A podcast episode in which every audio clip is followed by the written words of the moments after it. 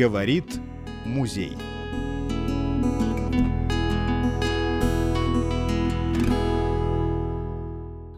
Уважаемые слушатели, сегодня у нас в музее маленькое событие. У нас в гостях Юрий Григорьевич Долгих и Татьяна Аркадьевна Долгих.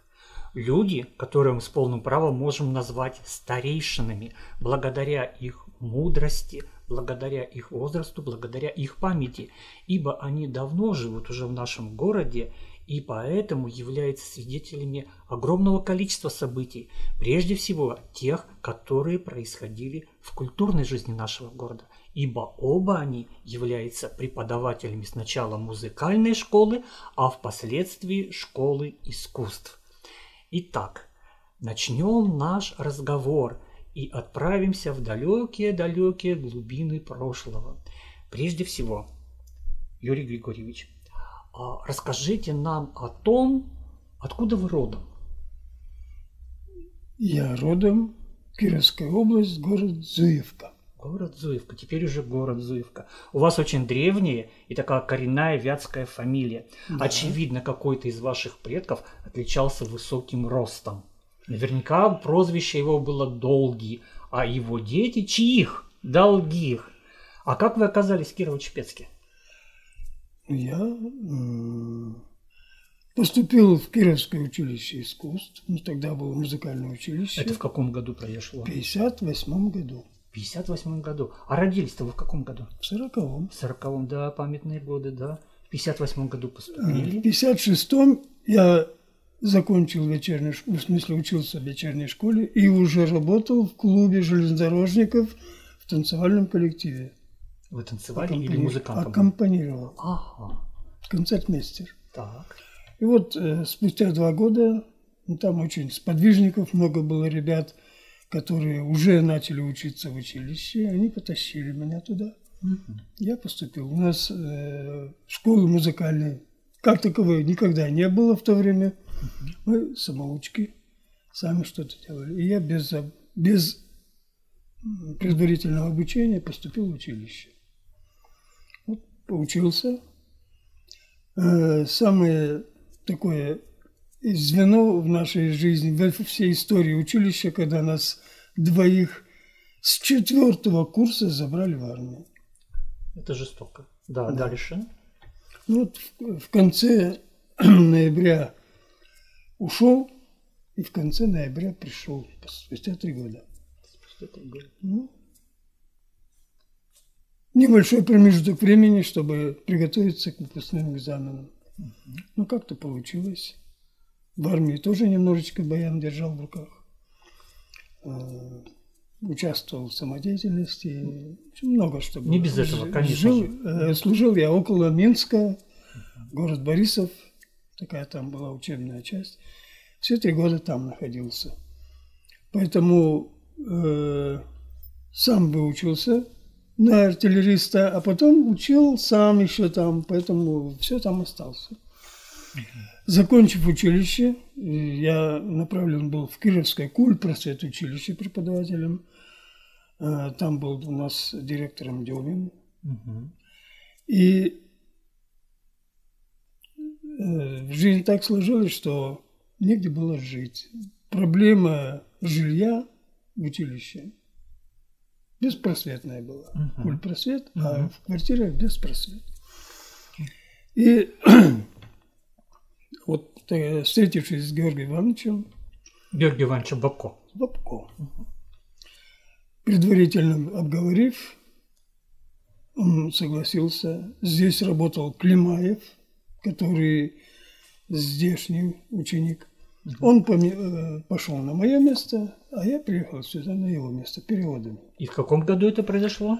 Я сюда приехал в 68 году. То есть вы горожанин 68 -го да, года? 55 лет здесь. 55 лет, хорошо. А где вы встретили ту, которая похитила ваше сердце? В школе. В Чепецке? Конечно. Давайте-ка теперь привлечем ее к ответу за это, да? А вы откуда родом? Ну, я родилась в Удмуртии. поселок Болезино, и меня сюда привезли маленькой. Из Семь- Болезино в Болезино. Да, семь месяцев мне было. Мои родители сюда приехали, поскольку они были железнодорожники и работали на станции Чепецкая. Вот. Ну, я в садик не ходила, выросла дома. Вот, но была такая очень талантливая, когда меня в детстве спрашивали, кем ты хочешь быть, я всем говорила, композитором. Да. Куда-то собиралась, такой у меня был маленький чемоданчик, и я, вам, я всем говорю, мне спрашивали, куда ты идешь? Я такая вышагивала, говорю, в музыкальную школу. Думаю, да врешь ты все, ни в какой ты музыкальной школе не учишься. Вот. Но такая вот я была уже воображала, что-то меня вот тянуло. Я еще ничего не видела, не знала никаких инструментов, не ходила в садик. Вот была такая девочка, можно сказать, мы все ребятня там, вот нас там было три дома на этой улице вокзальной, и мы такие все были вот, как бы сказать, в своем кругу росли. И вот, ну, что-то вот такое. и Судьба потом- была предопределена. да, и так это все потом, потом меня вот и отвели в музыкальную школу, потому что я этим грезила. Мгм. И потом, Ну, сначала я училась на скрипке, но недолго. Э, Что-то там у нас не сложилось с преподавателем. Вот. А дома уже был аккордеон, который, значит, мой папа, ну, он был железнодорожником, но он его купил для себя и ходил вот в кружок э, в дворец культуры «Дружба». Там был кружок аккордеонистов, ну, кое-что умел играть. И вот он, значит, меня э, как бы грезил такой аккордеонисткой, но я не стала сопротивляться, потому что я была очень послушная дочка, вот, и начала учиться на аккордеоне. Вот. В 1964 году я пошла учиться на аккордеон. И с тех пор я вот не расстаюсь с этим инструментом.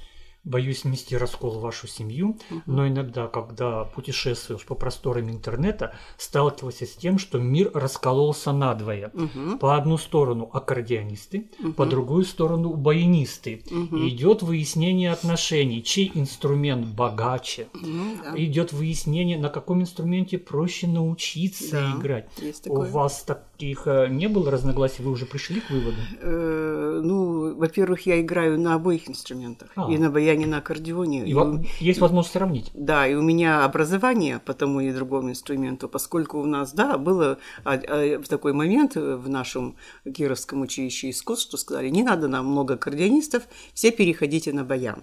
Вот. Но получилось, что я уже закончила по аккордеону, вот, и поступила снова на баян. Вот, закончив э, там за три года, по-моему, вот, я поехала там институт культуры, ну, в общем, закончила, хотя мне было очень сложно переходить с аккордеона на баян, потому что клавиатура совершенно различная, правая, значит, там фортепианная клавиатура, а здесь маленькие кнопочки, с трудом, с трудом, но я это все освоила и не жалею. Поэтому сейчас, куда я не приду, если, допустим, какой-то инструмент есть, я играю на любом инструменте. Потому что это, допустим, вот в школах пригодилось, где нужно было там пение вести или что-то такое, потому что мы же что только не совмещали со, с основной своей преподавательской деятельностью, да, где только мы не работали, потому что, ну, ну, нужно было там кого-то заменить, что-то там помочь, подыграть, и для меня это не было проблемой. Вот, а вся, значит, Сложность состоит в том, что, конечно, баян, он более у него техничные возможности, поскольку там маленькие кнопочки, э, удобно такая, у нас есть слово такое, тесситура, то есть удобная тесситура, пальцы бегают легко, быстро. На аккордеоне это все немножко Растянуто. растянуто, да, клавиши такие значит, широкие, вот это все, значит, такая фактура, вот ак- аккордовые фактуры, какие-то пассажи, сложнее играть. Ну ничего, вот я играю тоже, как бы сказать, не буду говорить так, не глядя на клавиатуру, очень свободно, но это уже привычка. Это привычка и это любовь к инструменту. То есть аккордеон проще. Меньше клавиш. Э, ну да, да, осваивать его проще, но уже будучи исполнителем, на нем сложнее играть виртуозные произведения, поскольку вот такое расположение клавиш очень такое. Пальцы длинные нужны. Да, да, да, да. Вот мгм. на баяне вот там как бы ближе все. То есть эти вопросы, война между аккордеонистами и баянистами в вашей семье, они э, не возникали? Никогда, никогда. никогда. Замечательно. Ну, понятно. Об этом могут судить только дилетанты, а мастера понимают, что почему. Хорошо. А вот на протяжении вашей э, жизни вас, конечно, судьба сводила с разными очень интересными людьми. Но мы сегодня коснулись имени Георгия Ивановича Бабко. Человек, который созидатель по своей природе. сколько он создал музыкальных школ, хоров, вообще даже в колонии хор создал, да. Э, его народный инструмент, ну, э, ансамбль народных инструментов просто блистал. А, расскажите нам о нем. Хотелось бы больше знать об этом человеке, вот ваш личный опыт общения с этим невероятным человеком, так много сделавшим для культурного развития нашего города. Ну, прежде всего, это не только директор, это мой преподаватель по общему фортепиано поскольку у нас все ученики в музыкальной школе, обучаясь на каком-то основном инструменте, еще осваивают инструмент фортепиано. Так вот, он был моим преподавателем. Но очень тактичный, очень внимательный, очень элегантный. Вот.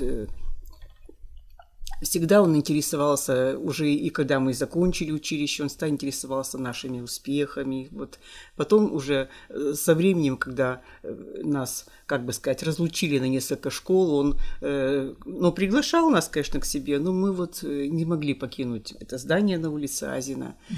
И, значит, ну, он все время как бы тоже интересовался нашими вот успехами, приглашал нас к, э, в ту школу, приходил к нам на наши мероприятия, поскольку с Юрием Григорьевичем они тут вместе начинали работать и тоже создавали тут всякие коллективы. Вот. Ну и, конечно, мы были вхожи в их дом, честно говоря. Вот. Мы пригла... были, присутствовали на их юбилеях, ну и на каких-то печальных событиях уже по случаю вот там какого, каких-то таких, когда уходят люди из жизни и прочее, прочее. Полит, да? да, ну нет, и родные люди. умирали, да. То есть Сталина Викторовна, когда значит, умерла, то мы были на этих всех мероприятиях. Ну, естественно, когда-то уже Георгий Иванович. Вот. Мы сейчас общаемся с их э, внучкой по интернету, правда, Ксения Казакова. Вот она нас сама нашла и, ну так, высказала нам такие, ну, хорошие комментарии, что мы нисколько не изменились, как бы вот ставить нам там свои, оставляет комментарии наших фотографий, нам это очень приятно. И вот с Георгием Ивановичем мы дружили до последних дней его жизни, потому что он был садовод, вот, и как и бы... вы разделяли эту страсть. Да, они нас очень многому научили, вот, мы пользуемся их советами до сих пор. Вот. Но надо сказать, что в быту это были очень скромные люди. Очень скромные люди. Вот. Они довольствовались очень малым, а очень, как сказать, делились щедро со своими внуками, с детьми помогали им вот все трудные годы. Это тоже для нас был очень большой пример такого самопожертвования. Очень за многое в жизни я вот им благодарна и, и вот их личному жизненному примеру, и всем тем советам, которые они нам дали, вот эту всю нам помощь, которую вот они нам оказывали, такую моральную и такую поддержку. Вот, э, в общем, просто благодарность им огромная и светлая им память. Юрий Григорьевич, ваш опыт, опыт общения ну, я вот могу рассказать, что когда я приехал сюда, это открывалась новая школа. Угу. И переехав с Кирова, с улицы Кирова, которая там была, где сейчас да, да, да. Э, Радуга. Радуга, естественно, на такую школу нужно было больше преподавателей. И вот его очень большая заслуга, что он пригласил, ну, не только у нас кировские, это мы были местные, Приехал Машков Виктор Николаевич с Украины. Приехал Дунин с Подмосковья. Приехал Буров, Ульяновская школа. И вот у нас получился такой синтез. Было у нас человек 8 или 9 баянистов, которые работали вот в этой новой школе. И были у него на складах два комплекта инструментов народных. Вот была мечта, видимо, все-таки. Баянный оркестр уже хороший был, существовал, он очень в области ценился крепко. И я предложил ему попробовать сделать, создать оркестр русских народных инструментов. Ну вот откуда берется начало-то. И вот в 70-м году, это два года, три, два года спустя, получается, он пошел на это. Я, в принципе, преподаватель по классу баяна, хотя у нас в дипломе есть там работа с самодеятельным оркестром. И вот его большущая заслуга в том, что он настолько серьезно поддержал это, что мы добились таких успехов, когда мы в 1975 году приехали в Киров на областной конкурс филармонии, который проходил. Там было просто такое событие. Аншлаг полный, да?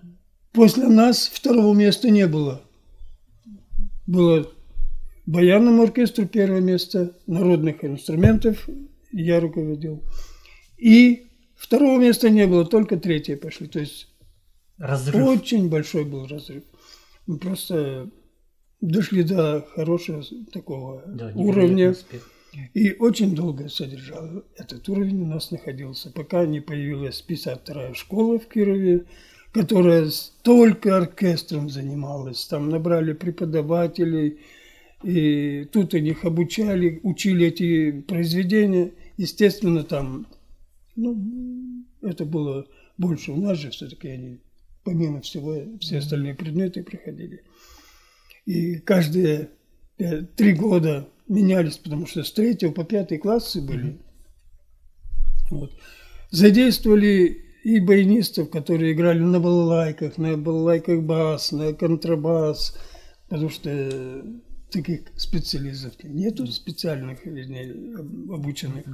Мы их учили.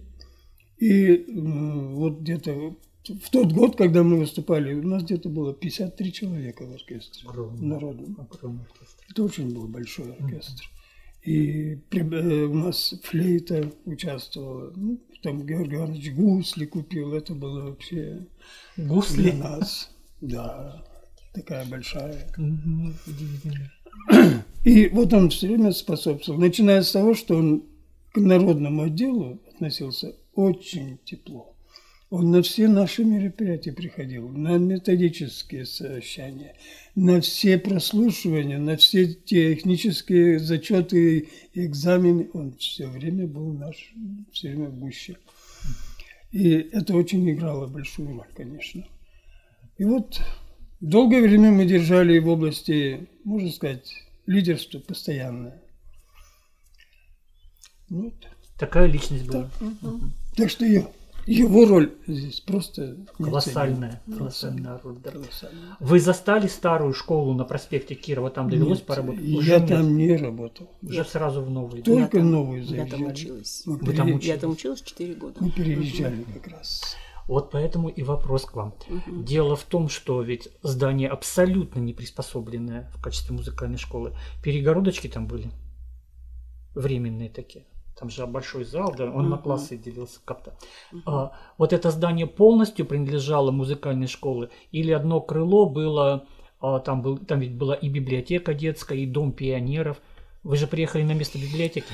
Эм, Когда я там училась, э, ну, где-то года три, была только музыкальная школа. Все здание полностью, весь первый этаж. Да, весь первый этаж. Дома пионеров еще не было. не было. Дом пионеров, по-моему, был у нас вот в поселке. В поселке он, да, в энергетике был. Да.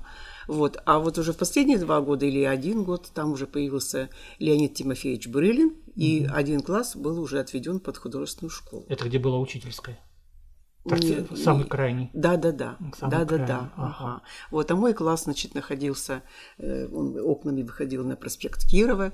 И когда ребята у нас шли из школы, мои одноклассники, они останавливались, потому что все это было видно, все это слышно, значит. И вот они там мне махали рукой, а мой преподаватель Геннадий Значит говорил, уходите, уходите, не мешайте. Ну, в общем, такая, помню картинка, но школа была очень хорошая, она была очень уютная.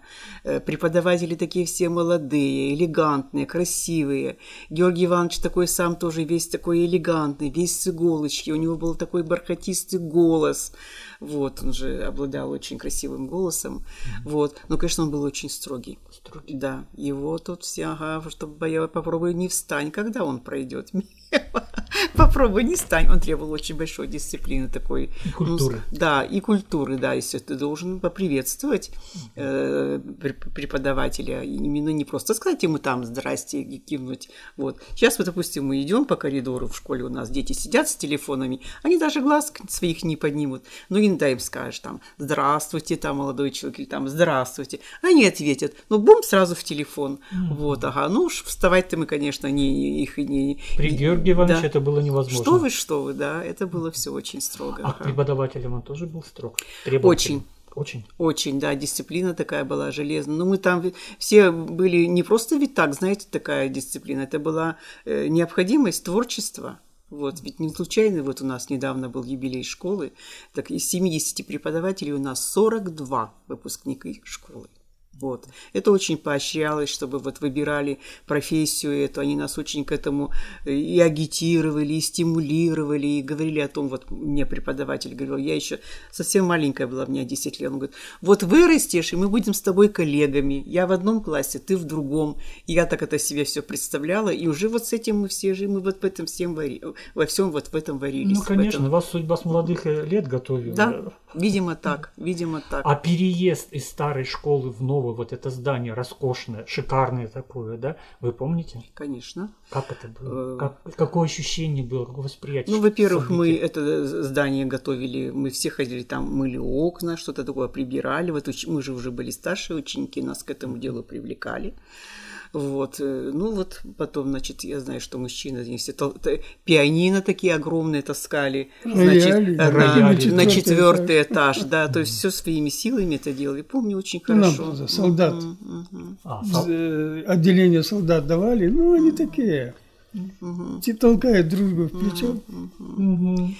Мгм. Приходилось самим делать, Ага. и за солдат тоже. И школа была еще открыта вот с этого с торца. Еще сначала концертный зал не был готов, тут еще была стройка. Вот на фотографии некоторых смотрят, говорят, почему тут забор? Дочь меня все время спрашивает. Я не понимаю, почему здесь было открытие школы? Да потому что еще сначала вот открыт был только этот вот... А я ведь помню это открытие школы. Мгм. Оно действительно было удивительно, что оно было не с парадного крыльца, а вот э, сбоку где-то, да? Мгм. Такой невзрачный вход совершенный такой, и все торжество состоялось там. На Да. открытии Яков Филимонович Терещенко Да, был. фотографии свидетельствуют, Да, да, с да. большим букетом. А Георгий Иванович как именинник сеял. Ну, Ну, это Это типовое... мечта. Таких э, школ нигде не существует. Это типовое здание училища. Мало того училища, культ просвет Да, да, училища да, из да. города Калинина, Да. ныне Твери. А, Нам Таисия Андреевна рассказывала эту историю, как искали, искали проект здания, посетили Ленинград. В Ленинграде ничего доброго не нашли. И добрый волшебник и отец нашего города Яков Филимонович преподнес такой сюрприз. Развернул план недавно построенного культ просвет училища. И все сказали «Ах!» Ну, в Кирове у нас культ просвет училище. Тоже такое под- же, под- но да, такое же, совершенно да. другого же исполнения. Другое исполнение. Ну, конечно же, куда Качество имеется в виду. Скажите, а как все-таки произошло такое интересное явление, как школа искусств и музыкальная школа рядом возникла? А нет, лучше такой вопрос задам. Вы помните, ведь раньше называли нашу школу искусств музыкальной школой. Да. Вот как удалось добиться, что это стало все-таки школой искусств? Но, к сожалению, получилось так, что э, большой коллектив, который, значит, э, образовался потом в этой школе, не все люди однозначно относились к Георгию Ивановичу. Неужели? Да, некоторые были недовольны тем, как он, значит, им э, указывал, значит, на, на исполнение дисциплины. Чрезмерно строго? Да, вот нашлась Не пар- пара. А как? Ну, Нет, он не, другие. не чрезмерно, просто не хотели выполнять некоторые некоторые вот распоряжения не хотели выполнять. Вот. Потом нашлась пара человек, которые захотели стать директором в, это, в этом Ах, прекрасном интриги, здании. интриги, да? Это да, так всегда бывает. Вот. И, значит, э, к сожалению, в управлении культуры в Кирове и у нас здесь, в горкоме партии, который все это дело, значит, курировал все эти кадры, э, сменилось руководство, и они были просто не в курсе вот этих всех событий. Да. были, да? А Георгий Иванович, он, мне кажется, он очень легко сдался, он не стал бороться за все это, он очень легко это все уступил. Вот. Потом, правда, когда уже разобрались, он, э, ему предлагали снова вернуться, но он, у него уже были другие планы.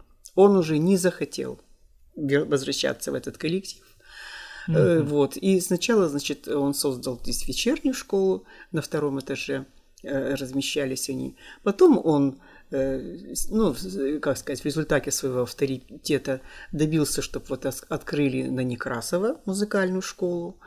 Потом они открыли еще, значит, филиал школы в 12 школе, где сейчас лицей. И, кстати, очень удачно они это сделали, потому что там очень э, микрорайоны большие. Далеко от школы, да. Да, не, не, то, не то, что далеко от школы, а, например, музыкальная школа располагалась в самой 12-й школе, в общеобразовательной. Это очень удобно для набора вот, потому что дети после занятий сразу вот, это была вот его мечта, потому что он это все вот э, наблюдал, читал, он же был председатель совета директоров, и все это видел, и вот когда 52-я школа, они же именно вот э, развелись на, на базе того, что они находятся в общеобразовательной школе, это mm-hmm. очень легко привлекать детей. И вот так они создали вот этот оркестр, где стал э, Прокошев. Владимир руководителем, потому что там всегда идет приток детей. Это очень легко. Это гораздо проще, чем в нашей школе, вот, да, на которая как бы нам надо все время приглашать детей, зазывать. А, а там они еще и возить надо да, далеко со а всех а там они, города. Да, там они приходят сами. Поэтому он только, только выиграл в этом плане. Он создал очень хороший опять коллектив, такой работоспособный. Но вот все равно вот как бы мы с ним все равно дружили. Вот никогда мы не были с ним какими-то такими врагами или что конкурентами. Вот и очень его э, как бы за это вот за эту волю, за это вот упорство, потому что я с ним много разговаривала, я я не могла представить, как вот это он все это оставил, как он все это пережил. Вот. Ну, мы с ним вот говорили об этом на личные темы, и он мне признался, что это было непросто. Вот. И когда мы стали молодыми преподавателями, я помню это первое собрание, вот он выступал там, ну, как, ну, получилось так, что он как директор, он тут, ну, везде присутствовал, да, потому что он еще не мог это все оставить. И вот он сказал такую фразу, что жизнь, она очень суровая и жестокая, и если вы не будете вот себя как-то проявлять и бороться в этой жизни что-то, значит, она вас вычеркнет. Вот я помню эту его фразу. И я живу по его наказу, чтобы жизнь меня не вычеркнула. Как хорошо сказано.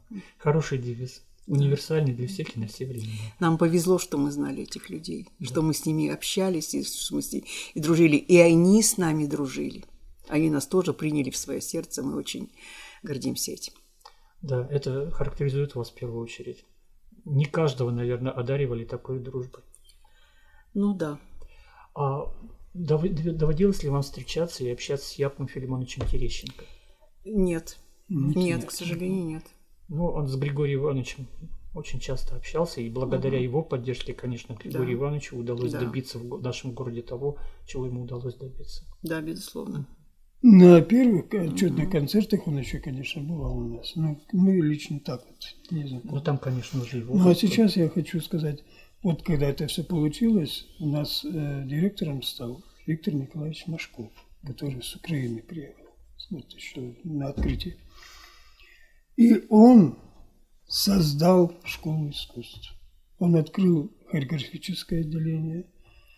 Была здесь в Доме пионеров Шамко, балерина. Вот она начинала. Открыл эстетическое отделение и хоровое. И стала школой искусств. Вот с того времени. Единственная в области?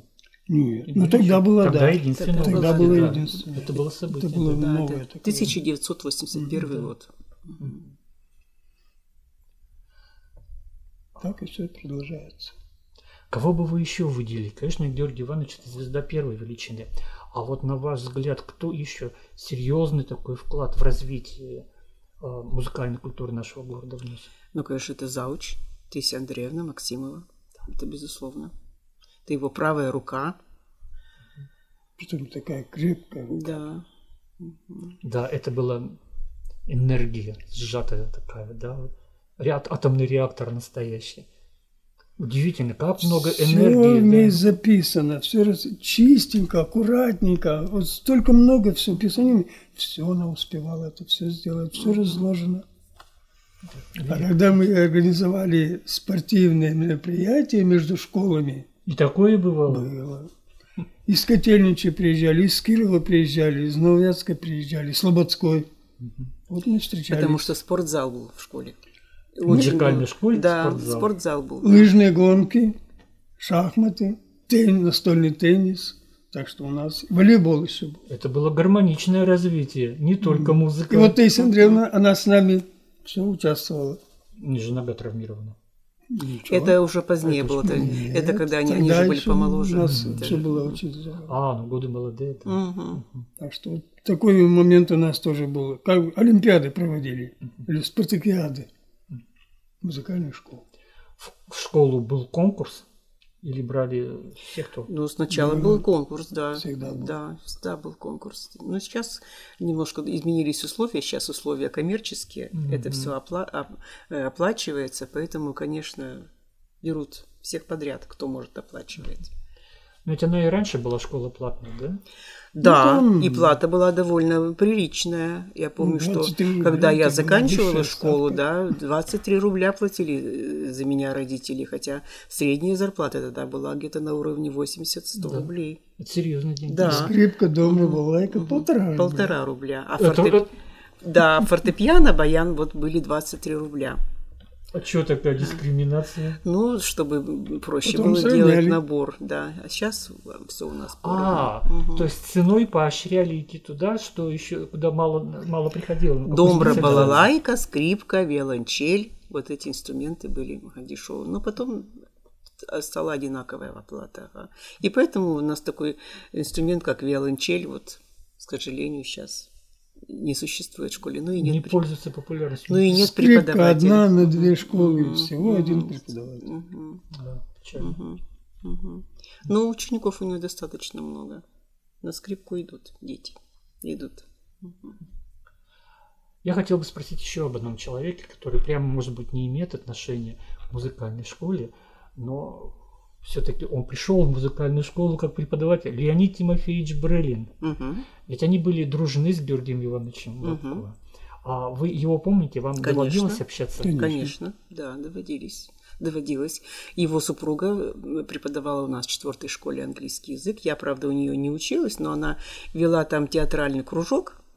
Вот, и э, мы там, как бы сказать, все это наблюдали, вот, всю эту ее творческую жизнь. Вот, а потом мы э, очень часто выступали в салоне «Талисман», который был в художественной школе. Вот, Леонид Тим- Ти- Тимофеевич нас очень так хорошо приветствовал, очень так тоже восхищался нами, уважал нас. Вот, поэтому мы, да, были очень хорошо знакомы. Более того, там какие-то у них, если были юбилейные вечера, застолья, там очень было много нас э, приятелей художников, мы там с ними Общались. Общались, да, отмечали вместе. В общем, так, хорошая такая. Да, это вот Хорошее два, воспоминание. два, может быть, равноценных таких явлений в художественной культуре нашего города, да? Да. Это художественная школа, музыкальная школа, вот такие два столпа культуры. Скажите, а вот а, пару слов о ваших учениках. Ну, Юрий Григорьевич может сказать больше в этом плане. Вот, у него э, первый такой э, самый заслуженный учитель, это фу, ученик, это Андрей Карпиков.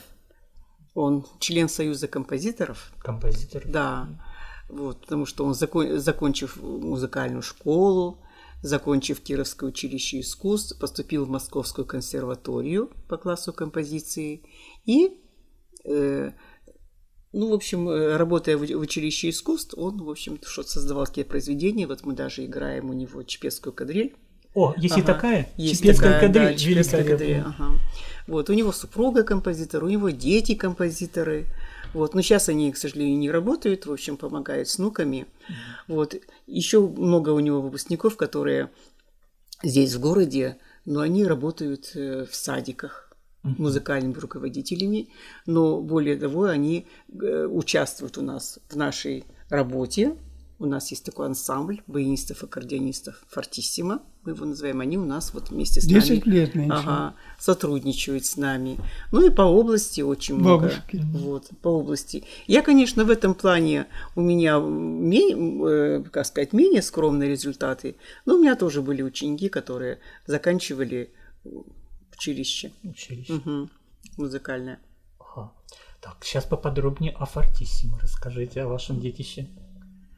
Об этом ансамбле. Ну, это случилось, когда э, пришло время оставить оркестр народных инструментов, поскольку подросли уже молодые кадры. Но это уже в нашей школе, это я не беру во внимание оркестр, значит, который у нас в музыкальной школе существует. Ну и оставшись э, без какой-то такой своей творческой, вот, когда нужно было... 43 года Ага. руководил этим оркестром. Да, 43 Ну, и года. пришлось оставить его. И вот, Это все равно, что ампутация, правда же?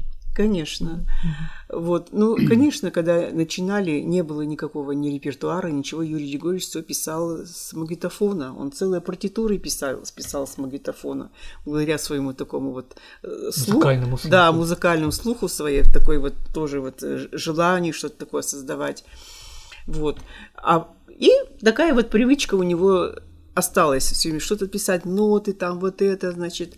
Ну, я на него смотрю, думаю, ну все, что сейчас с ним будет-то? Значит, человек лишен возможности писать свои партитуры, э, как-то реализовывать их. Я ему говорю, подожди, подожди, мы, значит, кого-нибудь вот пригласим, кого-нибудь мы найдем из, из старых выпускников. Ну и они стали откликаться. Они стали откликаться. Сначала одна пришла, потом вторая, третья, четвертая. Ну и вот так мы стали э, создавать программу концертную. Ну вот мы сейчас до сих пор выступаем в санатории «Радуга», в библиотеке Островского. У нас э, там тоже целый такой идет цикл. Можем у вас выступить. Да мы надеемся на это. Вот, И мы примем нас, меры к этому. Вот такой у нас интересный творческий коллектив, в котором вот Юрий Григорьевич реализуется и как значит, руководитель, как баянист, поскольку у нас играет ведущую партию, ну и, в общем, как человек, который э, расписывает и придумывает репертуар для нашего коллектива.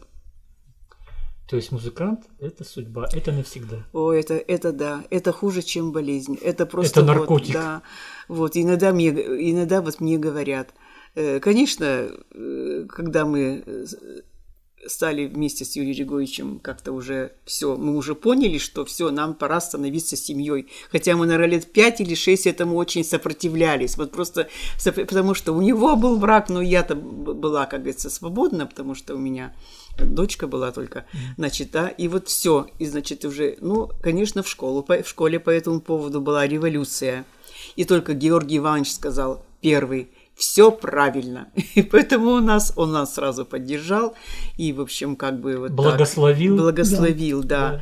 И мне сейчас эм, очень многие говорят, что хорошо ты, что ты вот ему встретилась, потому что в его молодые годы его опекали Георгий Иванович и Таисия Андреевна. Они очень много ему помогали. А сейчас, конечно, потому что бывает так, что творческий человек, он, к сожалению, бывает раним, вот, не, не может как-то себя защитить, потому что талант его бывает очень хрупкий. Ну вот я вот так взяла на себя Юрий такую Григорьевич, как же вам повезло в роль. жизни. Нескромную роль такую вот я Она не взяла на скромная, себя. это очень гармонично, это просто а, совпало. Ну, для меня этот человек, это просто... э, я его все время... Я сегодня ему утром говорю, это радость ты моя. Радость ты моя, потому что он мне подарил очень светлое мгновение творчества, вот такого дружелюбия, э, такого в семье, когда вот он, э, я помню, у нас был маленький сын, значит, и он, я его, ты куда? Я пойду, надо Мише купить сосисочек. Значит, думаю, вот я сижу, мать, я такая, значит, сижу э, равнодушная к этому, и вот так вот и до сих пор осталось. Он всегда сходит в магазин, все приготовит внукам, все. Думаю, господи, как хорошо, что у меня есть в семье такой человек. Женская половина наших слушателей утирает слезы умиления. Ну, А ну, мужская половина с укором смотрит на свою женскую половину. Ну хорошо, это замечательно. ну, многие его очень в городе знают и уважают, что вот он такой человек очень спокойный и положительный. Это очень светлая сторона жизни. О каких культурных событиях, произошедших в нашем городе, ваша память ну, наиболее яркие впечатления хранит? Что такого состоялось в нашем городе? Ну, во-первых, это... Ой, даже не знаю, что сказать по этому поводу. Ну, мы много лет еще совмещали работу в- во Дворце культуры «Дружба», и поэтому тут э, можно еще говорить о Николае Викторовиче Локотуш, который, Надо, Да. надо, да. который поднимал тоже эту культуру, и они вот так тоже параллельно одно время, как бы сказать, творили и все. Памятные события, ну их очень много. Вот эти все праздники города. Да. Каждый праздник да. где-то выступает. Потом вот Таисия Андреевна нас э, привлекла вот здесь в музее. Мы несколько лет, у нас был такой творческий клуб «Гармония». Вот, посещение вашего вот музея, здесь такие... Талисман, прик- Да, свеча, талисман, да. да. это очень все вот, очень все хорошо. Э, Концерты в Янтаре, Э, вот сейчас новый у нас культурно-развлекательный центр Ожегова.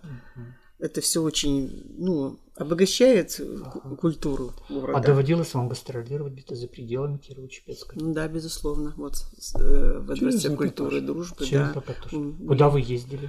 Ну, первая поездка была у нас. Нет, первые поездки у нас были по стране. Мгм. Где вы были? Вот, да, мы были в, Ан- Байкал. в Ангарске, у нас Ангарске. выве- на, на озеро э, Байкал. Потом мы были э, в городе Шевченко.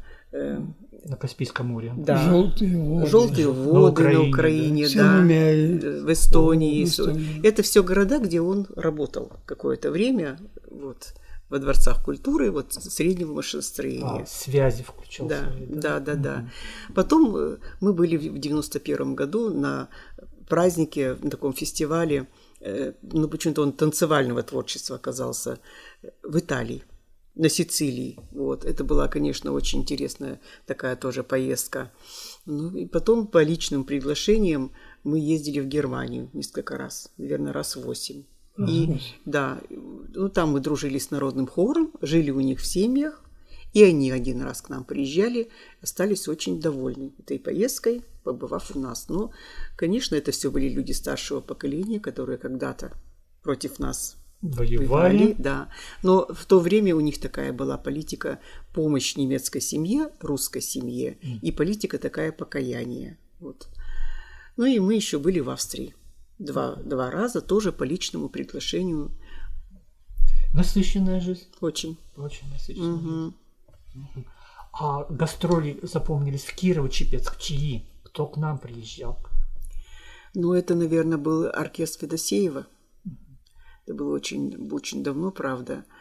Вот, когда у нас еще э, ну, этот, э, функционировал этот концертный зал, где вот мы приглашали, значит, исполнителей. Потом к нам приезжал Марис Лиепа, к нам приезжал Вячеслав Тихонов, к нам приезжал космонавт Волков. Волков. И Леонов, да. Ну, ага. Вот. Потом... э, какие еще были гастролисты? Э, Оркестр Осипова к нам приезжал.